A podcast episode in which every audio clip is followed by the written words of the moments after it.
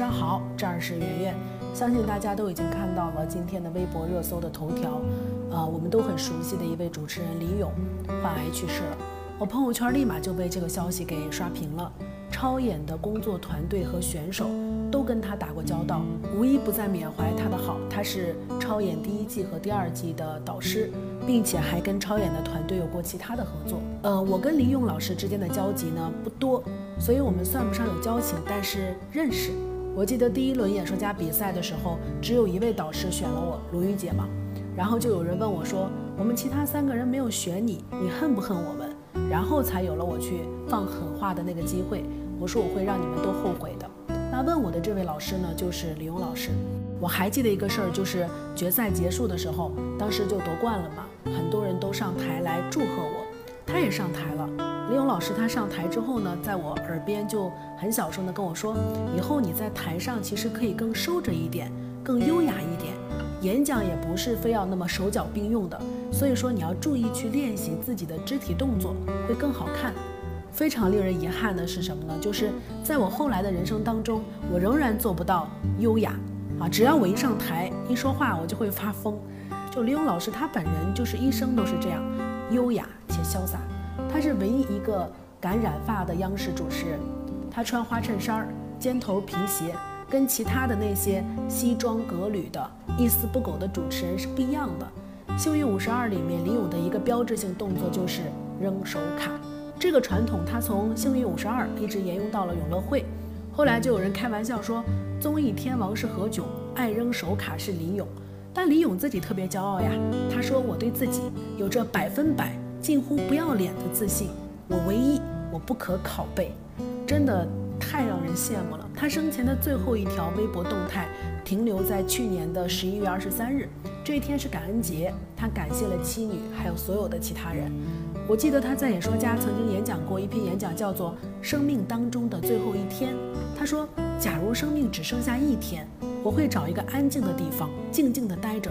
我不会有道歉，也不会有离别，更不会有抱怨。我只有感谢，感谢你们给我留下了美好的回忆。”他做到了，一直到他去世，我们都不知道他已经身患癌症这件事情。所以他这样潇洒且美好的过了一生，过了这值得一活的五十年。李咏患癌去世的消息一被公布之后，很快营销号的文章就出来了。然后我就看着微信里那些营销号的标题，还是那些一旦有个名人意外去世，他们就会说人生无常啊什么什么的。还有那些来回转发的朋友圈的内容，多爱自己，注意身体，那么拼或许没有意义，健康最重要。巴拉巴拉巴拉。我看到这些我就特别想笑，因为转发的这些人啊，没有一个是真正在拼的人。当你看到人生无常。没有更努力的活着，反而为自己的懒惰、拖延跟对时光的挥霍找到了安慰和借口，为自己的失败找到了出口。有些人真是这样，当他看到这样消息的时候呢，他会松一口气，原谅了那个懒惰的一事无成的自己，说：“哎，你看，起码我还健康，我还好好活着，对吧？”这真的特别可悲。人什么时候死，或许没有他怎么活过更重要。活得够久就赢了吗？咱们可以看一下李咏。李咏其人，少年自缢，青年奋进，中年很牛的。上中学的时候呢，他所在的学校对于着装有特别严格的要求，男生就不让留长发。然后教导主任真的，全国的中学都有这样一个教导主任，就拿着一个剪刀站在门口，违者就地处理，也不许学生穿喇叭裤啊，什么狼头鞋呀。但李咏就对着干，他长发、喇叭裤、紫红色的大头皮鞋，而且他还这么穿着上台领奖。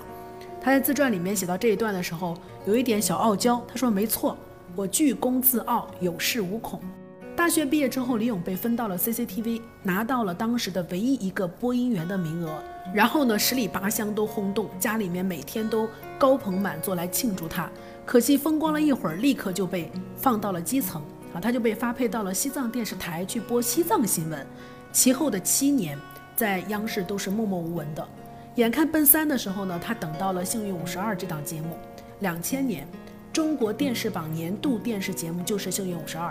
这个节目的收视率当时是央视二套的绝对第一名，王牌节目，广告收入特别惊人，制片公司发了大财。据说这个老板凭这个节目的代理就成了亿万富翁。而李咏他是这么形容自己每次录制的心情的，他说。我从楼上化妆间出场，全体观众起立，手里面棍棒狂舞，齐声欢呼：“李咏，李咏，李咏！”他特别感动。他说他那会儿的心情就是主持人做到这个份儿上，夫复何求？之后的李咏呢，就是开启了连续 N 年的春晚主持，全国人民都记住他了。卷发、长脸、不正经，总调侃。他这一生真的是夫复何求的。更气人的是，他本人根本就没有那么拼。用他自己的话就是：家庭永远第一。他的自传一本书全是调侃，先写孩子，再写媳妇儿，然后写老爸，啊，根本就没有什么打拼史。他最珍爱的就是自己的一家人。你说说这样一个人，事业成功，家庭幸福，相比较下来，有些人总是说自己很苦很累，实际上是虚度光阴，钱没有挣着不说吧，同时又忽略家庭，这样的人还要感慨明天和意外哪个先来，可笑不？别从那些成功者的意外身上找平衡，你根本就没有拼过，谈什么停下来？所谓忙碌，只不过是因为你太懒，总是拖延，什么都来不及做，才显得匆匆忙忙罢了。所谓的没有时间陪父母，只不过是因为有那么点闲暇，你就拿来刷手机打游戏，心里面没有父母罢了。所谓的人生无常，活着就好，只不过是又为今天的放纵找到的新借口罢了。李咏患癌之后呢，在美国治疗，全球最好的医疗条件下接受了十七个月的治疗。去世的时候呢，最爱的人都在身边。普通人呢，大家都记得《药神》这个电影吧？当警察要去抓程勇的时候，一个老奶奶就站出来，就求那个警察说：“我求求你，别查了，行不行？我病了三年，四万块钱一瓶的正版药吃了三年，房子吃没了，家人被吃垮了。你们把他抓了，我就没办法活了，对吧？我还想活，我不想死。”世事无常的下一句是人生苦短，我们都不知道自己什么时候会死，或许是明天，或许是很多年之后的今天。所以怎么活着比努力活得久要重要的多。比起来养生呢，我更希望你去干嘛？想做的事情都做了，想拼的命都拼了，想爱的人都爱了。大 S 在人物的采访里说自己并不惧怕衰老，视死如归，甚至希望自己不要活太长的时间。他说：“我来到这个世界上就是快转人生。”我这一辈子就要过别人的八辈子，多酷是不是？李咏也是一个一生都很潇洒的人。他说我最喜欢逗人笑，啊，小崔是冷，小白是冷上加霜，我就是那个冰霜过后明媚的阳光。当然，最灿烂的还是党中央。而现在呢，私人都已经不复当年了。毕福剑被央视开除，朱军胡掉了，李咏去世了，小崔已经不是那个小崔了。我朋友在微博上说，一个时代结束了。可是人家这辈子不白活呀，毕竟代表过一个时代，对不对？所以我们就跟李勇笑着告别，然后认认真真的去拼自己的明天吧。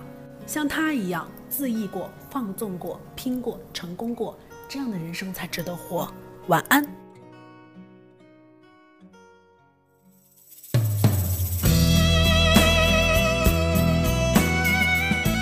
更多文章可以关注我们的公号。逆流而上，流就是刘媛媛的流。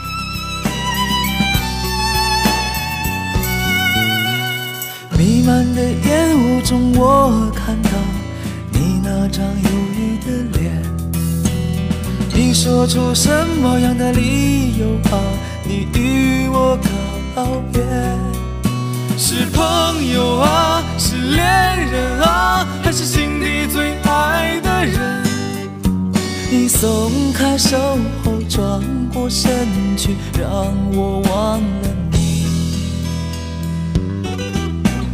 带着青春的迷惘与冲动，让我拥抱你。寂静的夜里，我们跳舞吧，忘掉你所有伤悲。吹起那忧伤的布鲁斯，啊，你是我最爱的人。只是你不愿意相信爱情，怕它有一天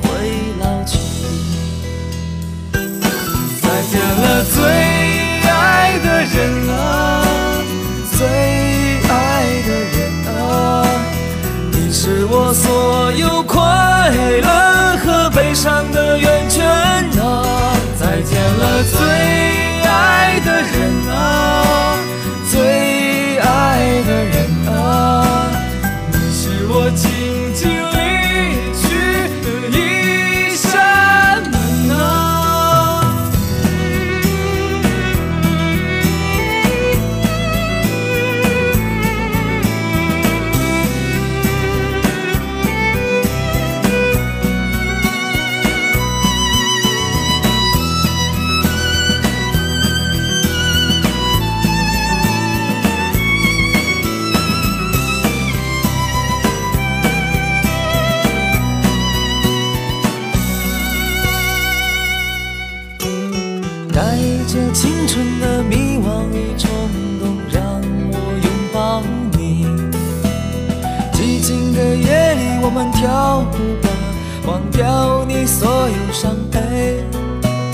起那忧伤的布鲁斯啊，你是我最爱的人。只是你不愿意相信爱情，怕它有一天会老去。再见了，最爱的人啊，最爱的人啊，你是我所有快乐和悲伤的源泉啊。再见了，最爱的人啊，